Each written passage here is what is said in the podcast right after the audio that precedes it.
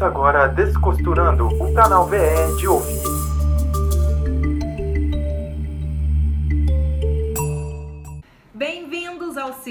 Episódio do Descosturando, o podcast do canal Vanessa Endringer. Para quem não conhece, o canal VE é um site que fala sobre moda, beleza, estilo de vida e comportamento e também é um canal no YouTube. Acesse lá que vale super a pena. youtube.com/barra canal Vanessa oficial e o site é canalvanessaendringer.com.br. O Descosturando é mais um canal do canal, mais um lugar onde vamos falar de tudo que a gente gosta e do que a gente não gosta também. A ideia é trazer informação, levantar discussões, descosturar opiniões, deixar a cabeça mais aberta e receptiva para depois costurar novas ideias, novas formas de ver as coisas. Essa coisa? Ah, certo. Entendo. Você acha que nada aqui tem a ver com você?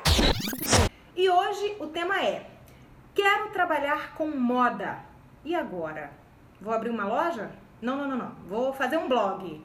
Se estas foram as duas primeiras opções que passaram pela sua cabeça, fica ligado nesse podcast porque ele vai te mostrar que as possibilidades são muito, mas muito maiores. E para conversar com a gente hoje, temos convidados que trabalham com moda de diferentes formas. Ingrid Fonseca, ela que é estilista da marca Açúcar Moreno há 25 anos e coordenadora de toda a logística de produção da marca. Tudo bem, Ingrid? Tudo ótimo. Olá, gente. Maria Sons Martins, ela que é escritora, designer, tem uma marca de kimonos homônima, mas também fotografa, ilustra, maquia, por aí vai, né, Maria? Isso aí. Opa! e também os dois que fazem parte da equipe do canal VE, Laís Hoffman e Rafael Carvalho, ela que é consultora de imagem e produtora de conteúdo, e ele que é diretor de arte. Tudo bem com vocês? Opa! Olá! Bom, sejam muito bem-vindos, viu? Bom, o mercado de moda no Brasil. Eu trouxe aqui alguns números para a gente conhecer um pouco do mercado de moda aqui.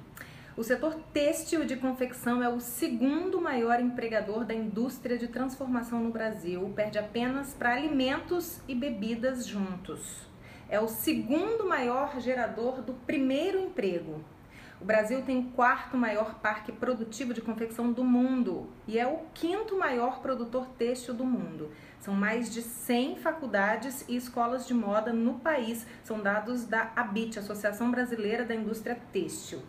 Todo esse aquecimento de mercado e o acesso virtual ao mundo glamouroso da moda despertou e continua despertando o desejo não só por consumir, mas também por trabalhar na área. Bom, esses dados né, são do ano passado, vocês acham que isso aumentou ou diminuiu para esse ano de 2016? Essa procura né, com o trabalho com moda? Olha, é claro que a crise afetou um pouco, mas ao mesmo tempo deu a oportunidade da gente criar outras maneiras de vender. Uhum. Um exemplo é que antes eu não revendia roupa da Açúcar Moreno e hoje eu já trabalho com revenda em atacado. Uhum. Então a crise é um meio que você tem de correr mais atrás, de você não ficar acomodada naquela mesma coisa que você fazia. Antes eu só trabalhava com varejo, só tinha os pontos de venda as lojas. Hoje não. Hoje eu passei a ter um outro nicho de, de venda. Eu acho que a crise vem para você refazer o seu, a sua planilha de custo, né, a matéria-prima, o tecido que você está comprando, negociar valores, aluguel, é, correr mais atrás de variedade de modelo, que isso chama o cliente, o cliente que vai na sua loja hoje, semana que vem ele volta querendo novidade. Então é um pouco, você sai um pouco da zona de conforto. Você, uhum. quando você vê, você fala assim, nossa, eu consegui fazer isso. Uhum. Eu acho que tem muita gente também que tem uma profissão, mas por gostar de moda, acaba que tem muita gente nesse período de crise que está tendo que trabalhar dobrado, né? Então acaba criando um blog ou, enfim, fazendo algo mesmo que de uma forma informal. É isso, Laís? É, quando a gente estava fazendo alguma, quando eu estava fazendo pesquisas de para o conteúdo, o que a gente viu foi que a, o, os números da indústria diminuíram uhum. de 2014 para cá. Uhum. Mas que existe uma previsão otimista para 2016 para a indústria têxtil, né, no Brasil no Brasil e no mundo, mas estamos falando de Brasil, né? Então existe essa previsão otimista e eu acho que se dá muito por isso, por essa pelo que a Ingrid acabou de falar, que é essa renovação, a forma, um, um olhar novo para o seu negócio. E eu acho que ao mesmo tempo que diminuíram, né, que a, os números da indústria caíram, é, o interesse das pessoas cresce cada vez mais, porque a internet faz com que isso aumente cada vez mais. Uhum. Acho que você, é, o acesso fácil a quem produz, a quem usa e a quem divulga moda, faz com que as pessoas desejem cada vez mais. E acho que algumas pessoas desejam pelo simples desejo, né? Muita gente, eu ouço muita gente falar assim: "Ah, eu adoro me vestir, quero trabalhar com moda". Pois é. Ah, eu adoro fazer compras, quero ter uma loja, né? É isso aí. Então, assim, eu acho que esse desejo, esse acho que falso desejo ou desejo só de momento, ele aumenta cada vez mais e ao, a- ao passo que o desejo real das pessoas que realmente têm aquela aquela predisposição a se encontrar na moda, eu acho que ele fica cada vez mais filtrado, sabe? Assim, o que eu vejo é cada vez mais pessoas tentando e desistindo rapidamente.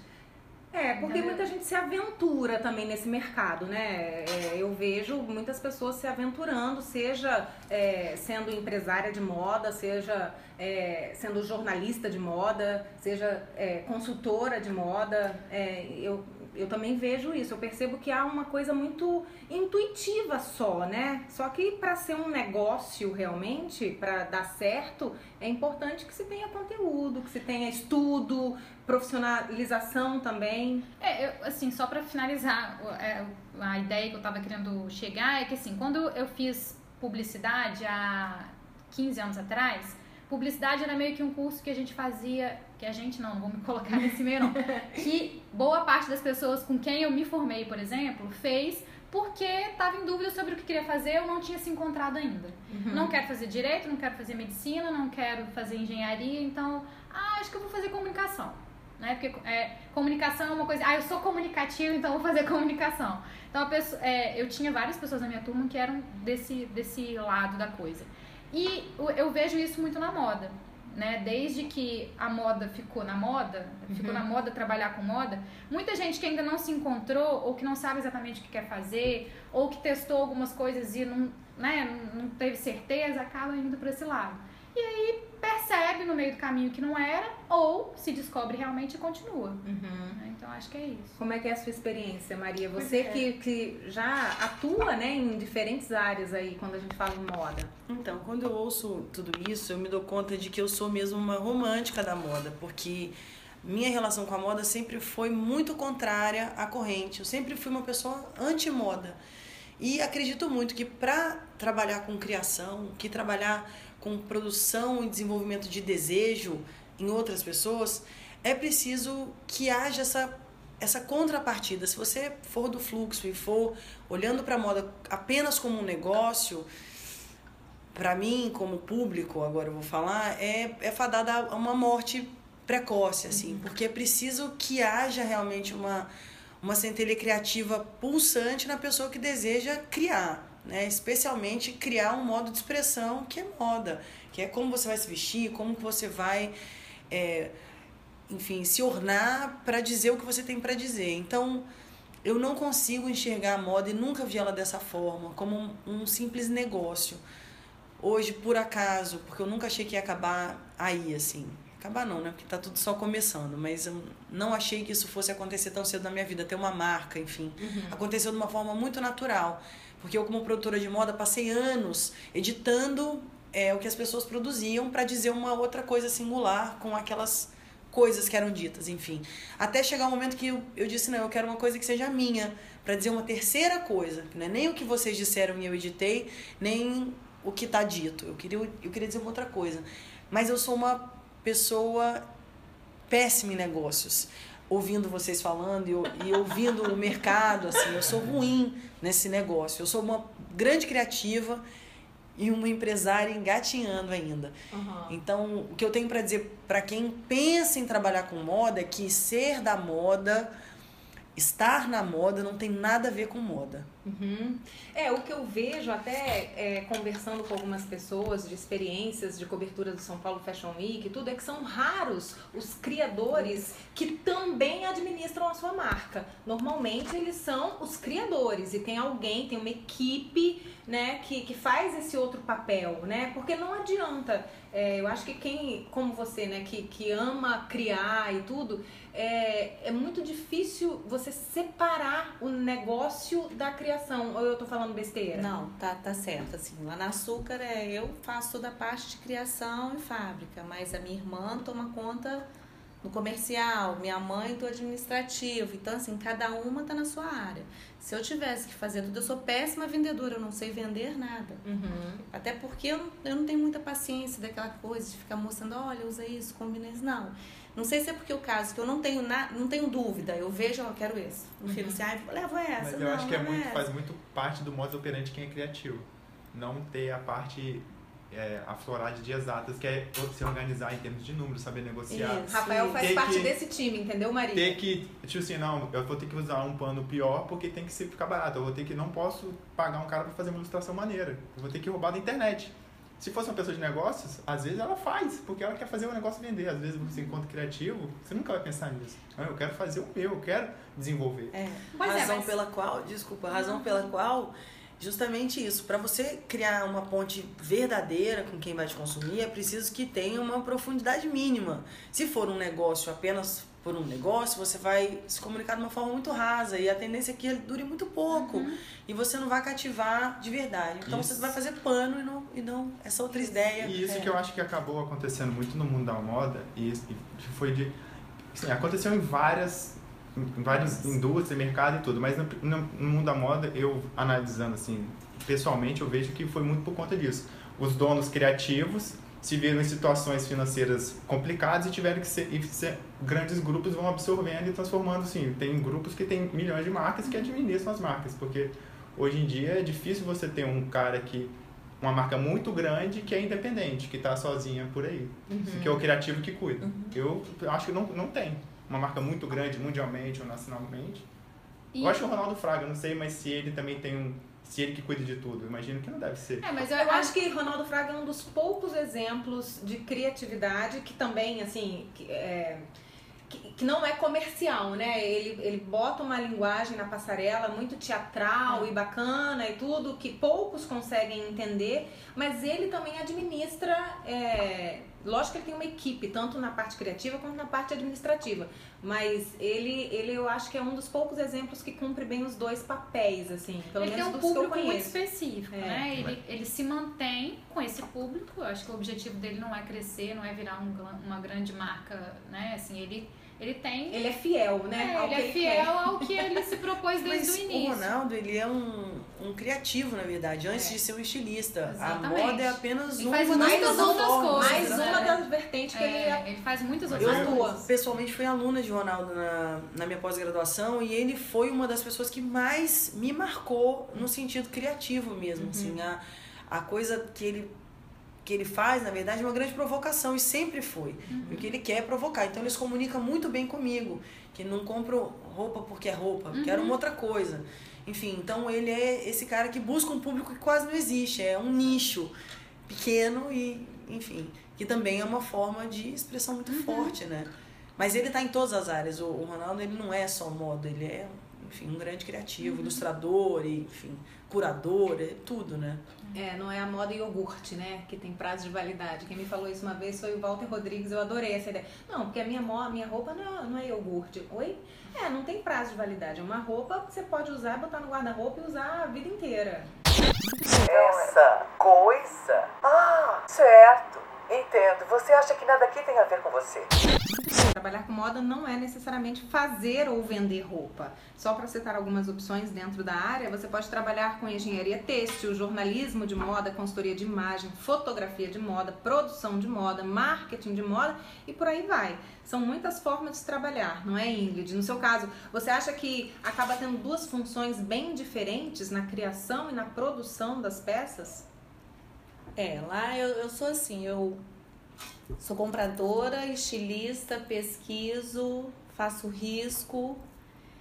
Então, assim, eu acabo tendo duas funções, da até como proprietária mesmo, né, de ver custo, é, na hora de fazer um desenho no CAD. Então, assim, eu, eu faço desenho até hoje porque eu não confio que uma outra pessoa vai fazer, porque eu acho que tem que economizar o tecido, então eu procuro sempre fazer o melhor encaixe. Uhum. Então, eu tô sempre ligada na criação e junto com a produção.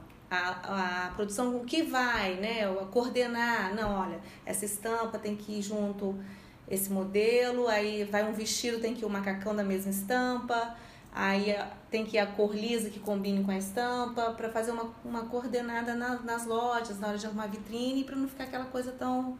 Uma pergunta dentro disso que você está falando. Às vezes você que cuida das, de todas essas partes, quando você está fazendo uma roupa, você sente que, pô, eu vou encurtar um pouco, eu vou diminuir essa manga, o comprimento, que eu sei que vai caber mais uma aqui no, no, no- no- na parte toda e ver se eu vou conseguir baratear mais um pouco. Acontece isso ou você assim, ah não, eu quero que fique desse tamanho, eu quero gastar esse E tanto você bate o pé pra tecido. isso. Não, não, faço. Às o vezes acontece. É, se- Então, às vezes você acaba se sentindo que se tolher por conta na, na criação para poder encaixar a parte de logística. tem, tem. Às vezes você Eu fiz um chute aqui, não sei se acontece isso, mas não, uma às outra vezes situação. tem, tem peças que são muito amplas, né? Que a gente gostaria até de fazer aplique, uma aplique coisa maior, caro. mas aí não, vamos fazer uma costura no meio das costas para poder encaixar melhor no, no tecido, para não sobrar tanto tecido na hora do, do encaixe.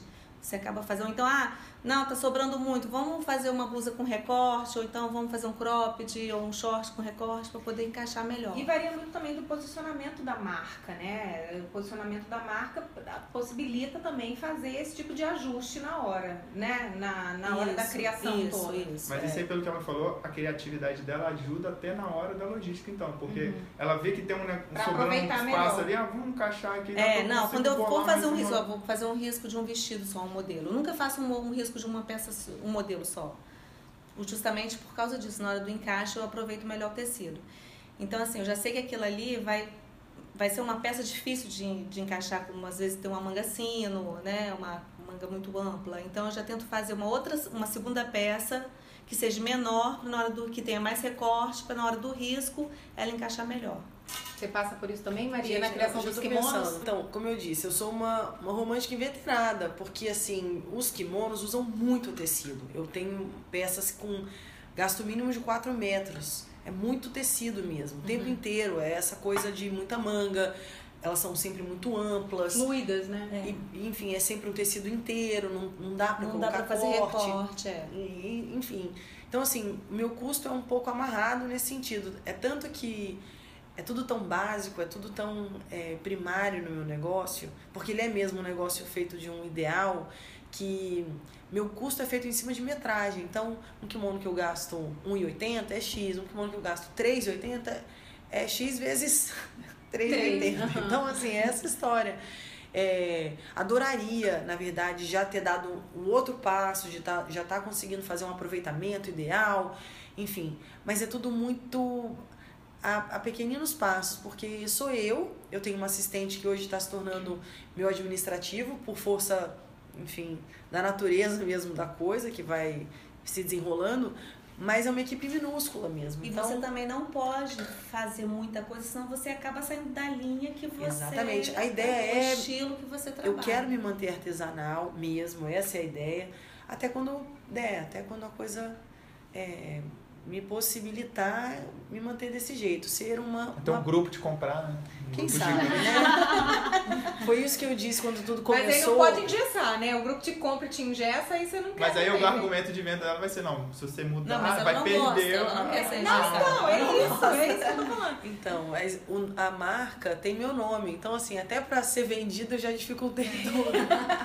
Mas eu acho que essas, a- a- tanto a fala das duas, é, faz com que a gente enxergue muito o mercado, principalmente no Espírito Santo, né? Assim, que é um mercado que ainda não tem possibilidade de ter, por exemplo, um, é, da empresa ter o estilista, o desenhista, o sabe, assim, de ter cada O cada um de moda. é, cada uma das funções realizada por um profissional específico. Então acaba que um profissional unifica. é, absorve um monte de, de, de, de tarefas, de funções, né? Porque normalmente uma marca vai nascer de um ideal, de um desejo de uma pessoa que é de carne e osso e, e depois vai precisar delegar todas essas funções. É. Mas ela começa de um centro único. Eu tive uma assistente que foi desenhista de uma marca que teoricamente tinha capital e uma grande indústria. Ela trabalhava no chão de fábrica e era obrigada a desenhar coleções. Era uma fast fashion, assim, mas enfim, uma, uma coisa que era uma produção alta. E ela era altamente frustrada, porque ela tinha que fazer coisas para vender.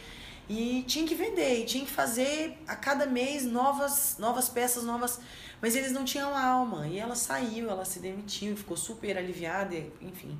Hoje ela montou um negócio dela e foi trabalhar com outra história. Mas para dizer que quantas e quantas marcas se dizem de moda, mas estão fazendo ali uma coisa que é roupa. Uhum. E vamos combinar, ninguém precisa de roupa. A gente quer outra coisa, tem roupa. Uhum. Tem uma teoria maravilhosa que fala que se todo mundo jogar todas as roupas que tem no armário no mar, o mar seca. O mundo inteiro. É verdade.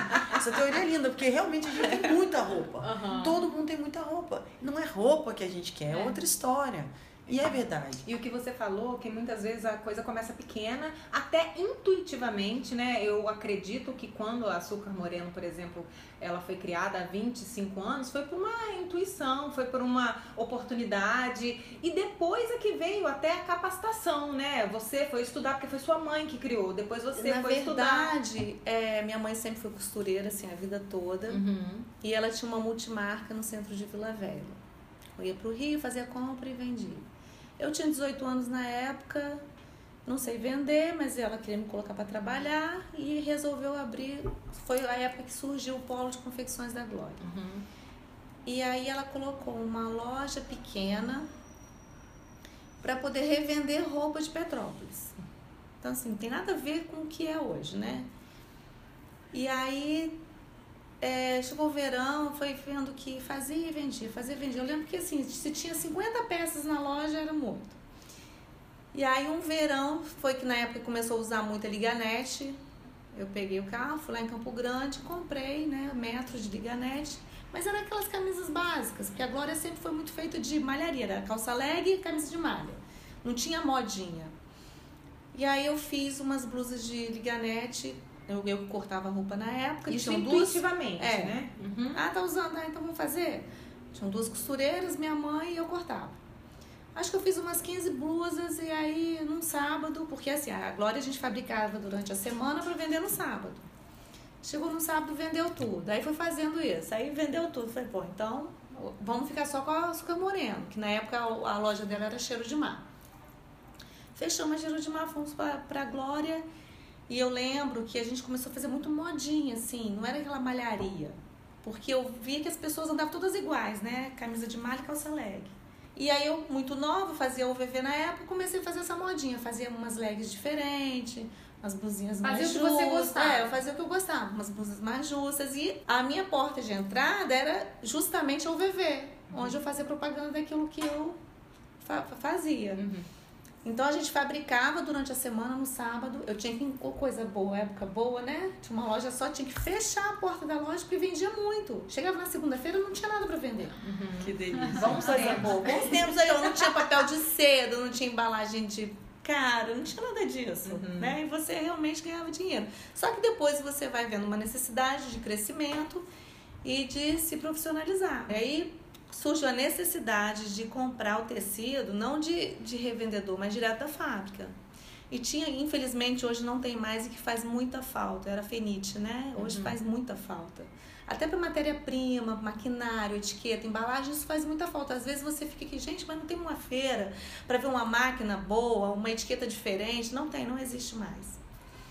E aí foi quando a gente saía daqui, ia de ônibus para São Paulo, nas feiras. É, depois a gente vai falar sobre isso, que tem muita gente que pensa que é só glamour, é, né? não, de glamour não tem nada, na verdade.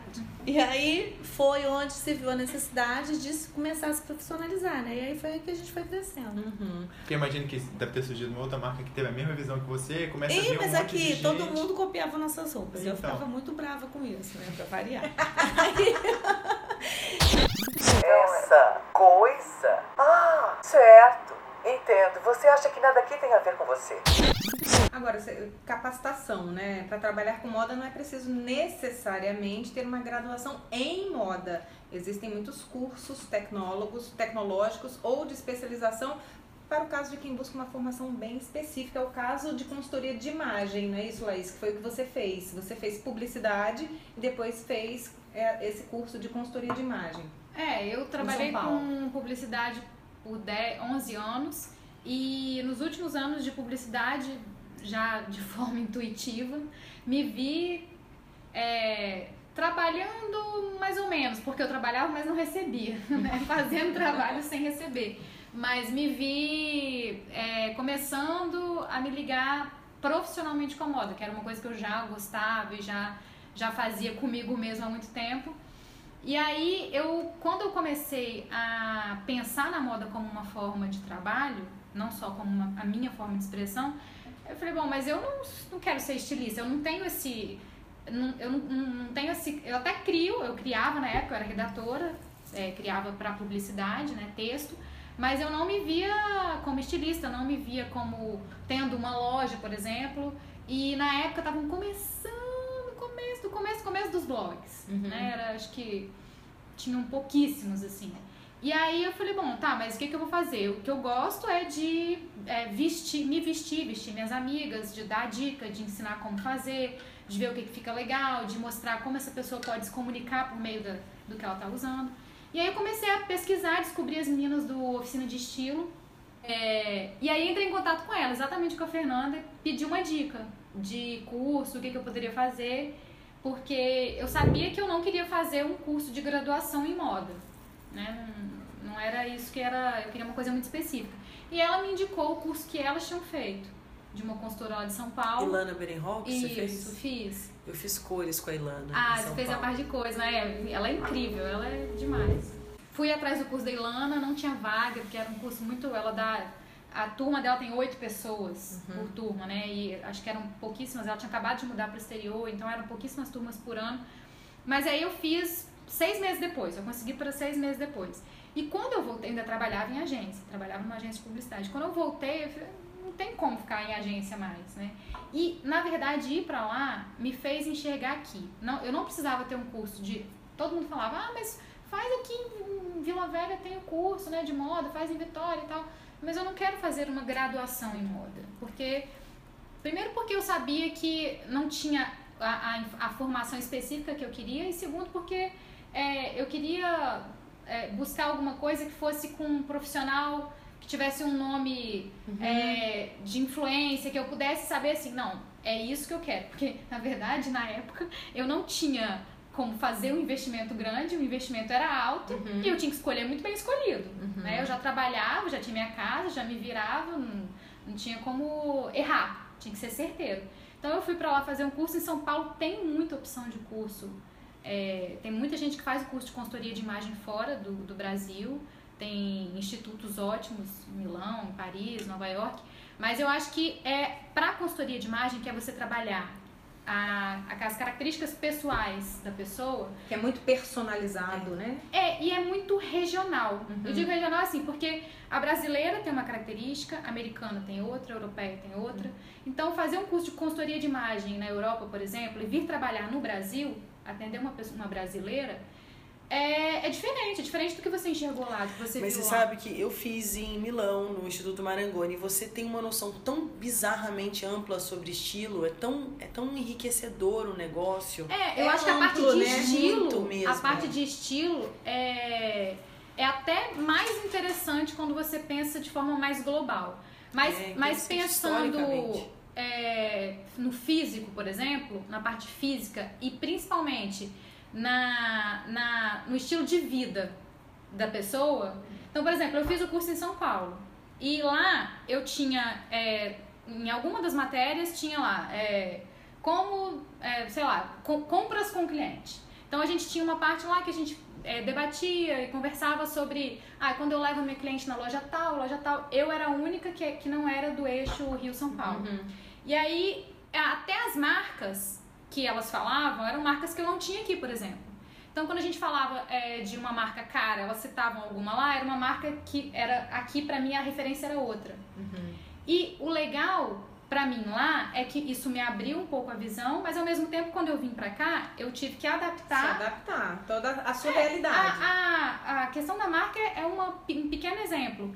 Mas a prática da consultoria depois para pessoa de verdade aqui, capixaba, já foi completamente diferente do que eu fiz lá como estudo. Por um lado é legal você fazer, você buscar é, especializações em diversos lugares e, e abrir mesmo a cabeça globalmente, mas eu acho que pensar o regional de acordo com, com, o público que você vai atender também é muito importante. Até por uma questão de mercado, né? É, tanto que depois eu fiz uma especialização também com a Ilana, especificamente sobre estilo, né? Estudos de estilo. Então a gente estudou estilos é, de uma forma muito abrangente. E ela trazia é, discussões, exemplos, estudos de casos do mundo inteiro. Então aí era uma coisa um pouco mais aberta. A gente estava ali para estudar. A gente nem, né? Hoje em dia a gente não fala que uma pessoa tem é romântica ou uma pessoa é clássica, uma pessoa é, é um, um, resumo de uma identidade visual que traz características de vários estilos e que montam aquela pessoa, aquela característica, o que ela expressa, né, por meio do que ela usa. Já que a gente está falando de capacitação, é importante a gente falar que aqui no estado nós não temos muitas opções, né? A FAESA tem curso de bacharelado, a Unesc e a UVV tem graduação técnica e o Senac tem alguns cursos de capacitação profissional como modelista, desenhista de moda e outros. Agora você fez fotografia de moda também, não foi, lá, o Maria? Não, então, na verdade, quando tudo começou, eu primeiro formei em direito e depois eu fui fazer artes plásticas na UFES e fiquei maluca com teoria de cores e, enfim, shapes e mas pensava, não, isso é demais, né? Sair do direito pra arte. é pular, né? Da arte pra moda vai dar ruim. Aí eu falei, bom, vamos formar primeiro, mas eu acabei não me formando em arte. Fui fazer pós-graduação em design e produção de moda e por acaso quando isso aconteceu eu entrei para ser produtora de moda que era uma coisa que na época não tinha uhum. no estado. Era assim Sandra Martins que era fotógrafa do extinto tabloide que chamava Estilo. Ela era produtora ela então ela chamava as pessoas ela mesma montava porque ela era fotógrafa então ela tinha uma noção de estilo bom ela montava e fazia. E de repente eu fui trabalhar com Silvana Rosmeister sendo produtora de moda Aí eu fui fazer Tita Guimarães em São Paulo como consultoria de imagem, Ilana Berenrock, parará. Depois fui fazer esses dois cursos fora de também consultoria de estilo, análise de estilo, aí fui para Londres, fui para Milão e continuei trabalhando com styling produção de moda, sempre do outro lado das câmeras. Quando eu fui morar na Austrália, eu falei, bom, agora é a hora que eu vou estudar fotografia. E aí eu também trabalhava com design gráfico, usando CorelDRAW e me inscrevi num college para fazer uma adaptação para o Illustrator, que era o futuro, e eu pensei, bom, tenho que me adaptar. Fiz uma faculdade de design gráfico para aprender Illustrator e fui trabalhar, enfim, com essa história lá. Quando acabei essa, me envolvi na fotografia e fiz uma outra faculdade de fotografia. Estudo antes de ser mãe, né? Porque agora não tem mais tempo, né, de fazer isso. É. Mas eu fui colocando essas ferramentinhas no meu cinturão, assim, uhum. sem saber no que vai dar, porque eu ainda não sei, na verdade, né? É tudo um grande ensaio, a gente tá aí tocando a bola sem saber para onde vai, mas vamos tocando. E enchendo o cinturão aí de ferramentas para uma hora dar em alguma coisa, quem sabe, né? Mas tudo que você falou, olha um monte de coisa, olha, olha o leque como é tão aberto, gigante, né? Dentro de moda é, design de moda e o design de moda não só da roupa, mas da comunicação que aquela roupa vai, vai ter ah, é. com o cliente, né? É a fotografia. Mas você sabe que antes de tudo, é que eu, no fundo eu acho que eu faço as coisas antes da hora. Eu perco o time, porque eu já fiz, aí passou, tipo assim, já não quero mais, porque eu já fiz eu montei um blog em 2006 que chamava No Provador, uhum. para pensar eu moda. Eu lia seu blog. Eu lia também. Pois é, era para discutir moda. Eu queria falar de moda. As pessoas queriam ver imagem de moda. Quando o blog falava... virou moda, você cansou. Totalmente. Abandonei. Essa coisa? Ah, certo. Entendo. Você acha que nada aqui tem a ver com você? É pergunta óbvia, né? É só glamour? Vamos falar do outro lado também? Porque quando a gente fala de Instagram. Pra quem de... tá começando a querer se formar, saber se é isso. É, quando a gente fala de, de, de, despertar o desejo da pessoa, que é o que Maria fala muito, né? Na questão do kimono, da preparação, da confecção. Aí é a, a comunicação disso também, né, para o cliente final. E aí cria-se essa imagem de que trabalhar com moda é estar tá só nos flashes, é estar tá é, só na, Eu acho que muita, muita área que envolve criatividade gera essa, esse gera essa pensamento. especulação, É. publicidade, é. toda a arte. É, a pessoa vê a- o criativo, né? Por exemplo, vê a Maria e fala, nossa, a Maria tá sempre linda, com kimono, empoderada. Essa com nossa, eu quero ventilador. É, eu quero trabalhar com isso. É, tem sempre aquele vento natural. Não, eu quero trabalhar com isso, porque eu quero ser como ela. E eu acho que o, a rede social, o Instagram, principalmente, vem, vem trazendo isso cada vez de uma, de uma forma maior, porque você vê uma editora de moda chegando para um desfile de uma semana de moda de Paris. E ela passa fotografada maravilhosa, ela passou ali 15 vezes para o cara tirar aquela foto, ela foi, voltou, foi, voltou, foi, voltou, e deu o vento no cabelo, e ela ficou linda na foto, e a pessoa olha, "Ah, Semana de Moda de Paris, nossa, fulana tá lá, nossa, eu queria ir nos desfiles. Pois, lógico que vamos, vamos combinar que tem algumas que vão só pra figurar, mas que boa parte tá lá, ralando pra caramba, anotando tudo que tá olhando, fazendo suas análises, chegando em casa correndo, no hotel correndo. Que trabalho bom, né? Né, assim, a gente quando faz cobertura de semana de moda brasileira, é isso, assim, é, é o tempo inteiro fazendo a sua análise, tentando tirar alguma coisa que você vai passar de forma interessante. Traduzindo, né, pro Fica É. pé muito tempo, fica sem almoçar. Na produção Tem de moda, por exemplo. também, isso é produção de bom. moda, Maria. é. Quantas sacolas você carregava quando você fazia Nossa, produção de não. moda? Assim, não, essa, essa pergunta só tem glamour, não. Quase não tem Quase não nenhum tem. glamour. O glamour é o, o finalzinho da história e olha lá, né? É sempre muito trabalho. Aliás, se não tiver trabalho, nada anda, nada É. acontece. Então você pode ter certeza absoluta de que tudo, inclusive essas grandes editoras, as grandes marcas, enfim, todo mundo que tem algum é, prefixo de grande aí na vida trabalhou muito, tem que trabalhar mesmo. Se hoje ela tá sentada na, na, na sombra é porque uma hora ela ralou. e rala Vai ainda, chegar na fila, porque é Teve muito muita filé. Tem gente, tem gente que fala assim, nossa, mas você vai pra Nova York fazer pesquisa, que delícia, nossa, leva com você. Eu falo assim, você tem noção? Olha só, não paro pra tomar café, não paro pra almoçar, eu provo roupa e tiro roupa o dia todo. E assim, não fica andando de táxi, é andando. Sem todos falar que o os taxista dias. tá rolando, você tá Exatamente. gastando em dólar, Em tá todos quanto os que eu vou ter que dias, vender, né? Passar em todas as mesmas lojas. Sai, ó, da Zara e vai em todos. tá, tá, tá, todos os dias, porque todo dia chega coisa nova. Uhum. Aí você vai numa loja de departamento, você só não olha, assim, você prova tudo. Então, assim, às vezes a pessoa pensa, nossa, que delícia, né? Você vai pra Nova York. Eu falo, gente, vocês não têm noção do que, que é. É maravilhoso? É, adoro. Amo o que eu faço, mas é muito cansativo. Não, e Não eu, é eu fácil. acho que é, é analisar tudo, é usar tudo que você vê lá É. como inspiração, como referência. Você não tá. Exatamente. É, é um, é um passeio a trabalho, um trabalho a passeio, não sei, mas é. é- Mas eu imagino que Eu a- nunca passei, tirar eu daquilo- nunca passei. Assim, eu Por tiro... mais que você esteja tomando um café, olhando pra algum lugar, É, você às tá vezes eu usando aquilo como sento referência. num lugar e fico olhando todo mundo passar, né? É. Mas, gente, o que eu imagino é quando a pessoa faz uma coisa dessa, é tipo assim, esse curso de date pra Nova York vai entrar na marca lá. Claro que fazer. Então as entra, pessoas não pensam nisso, ah, tô viajando, tô aqui, eu tô indo pra Nova York fazer. Mas esse curso tem que entrar lá depois, tem que se pagar. Alguém tem que pagar essa conta, Tem né? que É. se pagar. Então, Tem que se pagar. eu não vim de férias. Você tem que É outra fazer, tem que é muito sério assim, porque você tem que ver a cor, a estampa, o que estão consumindo, E aí né? eu acho o que isso é importância da todas têm. formação, de É. saber todas essas coisas que tem por trás de, ah, agora eu vou tirar o dia, um mês pra poder, meu ano sabático, pra poder ficar criando. O Então. Zaig Master lá, o cara, ele tira os anos sabáticos, o sabático dele lá. Mas ele tá Mas no nível de criação. ele Se tá eu for no tirar um ano sabático? que Eu acho que deve ter os caras tomando Mas uma chicotada lá. saída também, assim, que não deixa de ter muita relação é você dizer não pro sistema. Então eu não faço coleção. É, mas Que é uma coisa que já me né? tira do, dessa chicotada. Loucura. assim, É, que exatamente, é, chicotadas. Tem, o tempo ele cíclico, vai né? muito rápido e você tem que correr muito. E eu acredito que É aquela dá coisa que você falou, perdi o tempo. Não, você tem que estar ali, ó. Fazendo, ah, tá, tá na televisão, tá na blogueira, tá na rede social. Vão pedir. Então você tem que E a moda é muito isso, né? Muita pressão. muita pressão. É, e eu acho que, que pra quem tá começando, fica sempre aquela sensação assim de que é, por ser moda, por ser uma coisa divertida, que a princípio é, parece ser divertido, Que num porque- primeiro momento é essa a É. que passa. Eu acho que, assim, eu já vi acontecer várias vezes. A, a pessoa se interessa muito, parece que tem tanta vontade, que tá realmente. que tem. que, que aquilo vem de dentro dela.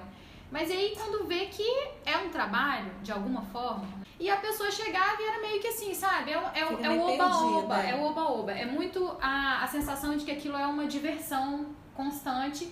E eu já tive assistentes, por exemplo, que não queriam ser assistentes. que ela queria estar ali comigo passeando, eu acho. Mas é, eu me identificava muito com a pessoa logo de cara. No começo, assim, eu já. Não, é. é olha, vamos, depois eu te ligo, a gente combina de novo. Porque eu via que era muito. É, essa sensação de que era uma, uma diversão, sabe? Uhum. Assim, não era realmente trabalhar de verdade.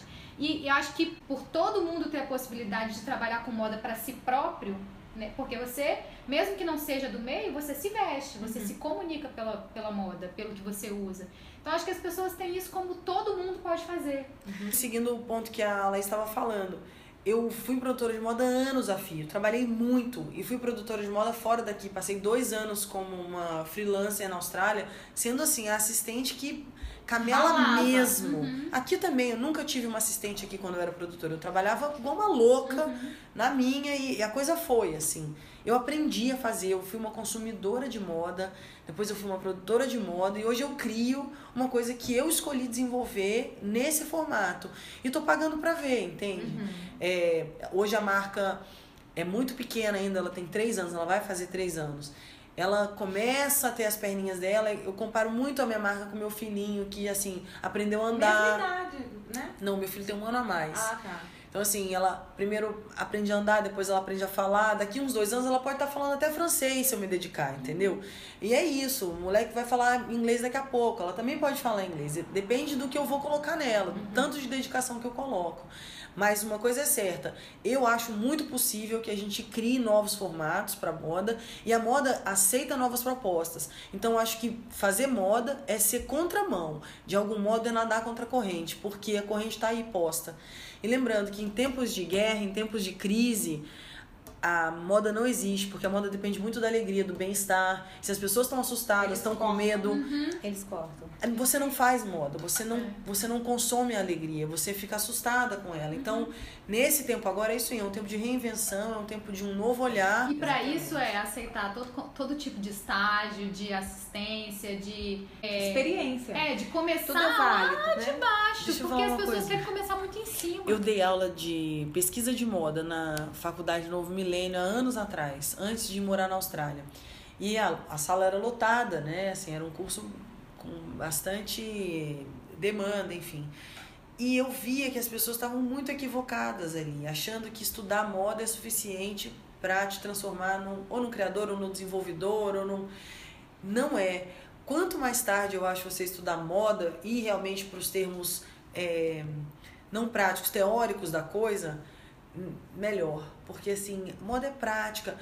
Moda é um modo. É um exercício você- do olhar Exatamente. também. É um modo, como você faz, é como, como o outro faz, como aquilo interfere em você, qual é o seu modo, até você transformar isso tudo numa moda.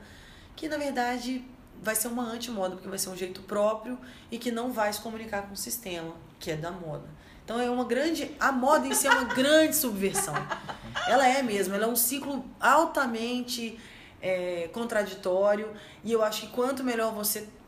é, quanto mais você tiver fé na sua própria subversão, que é, enfim, o seu jeito próprio, quanto mais você acreditar nele, mais atraente a coisa fica. E quanto mais a favor da corrente você nadar, mais a massa você vai ter que buscar e a competição hoje é muito, Muito grande. grande. É, São vários níveis é de subversão, maior, né? O É. cara que olha o, o, o look pronto lá na, na loja de departamento e compra um descasado e monta, tá subvertendo aquilo que estão impondo pra ele, até sair de kimono na rua. E o- tantas outras coisas também. Eu Queria quero trabalhar trabalhar com moda. O que, que você falaria pra, pra essa pessoa? Foge.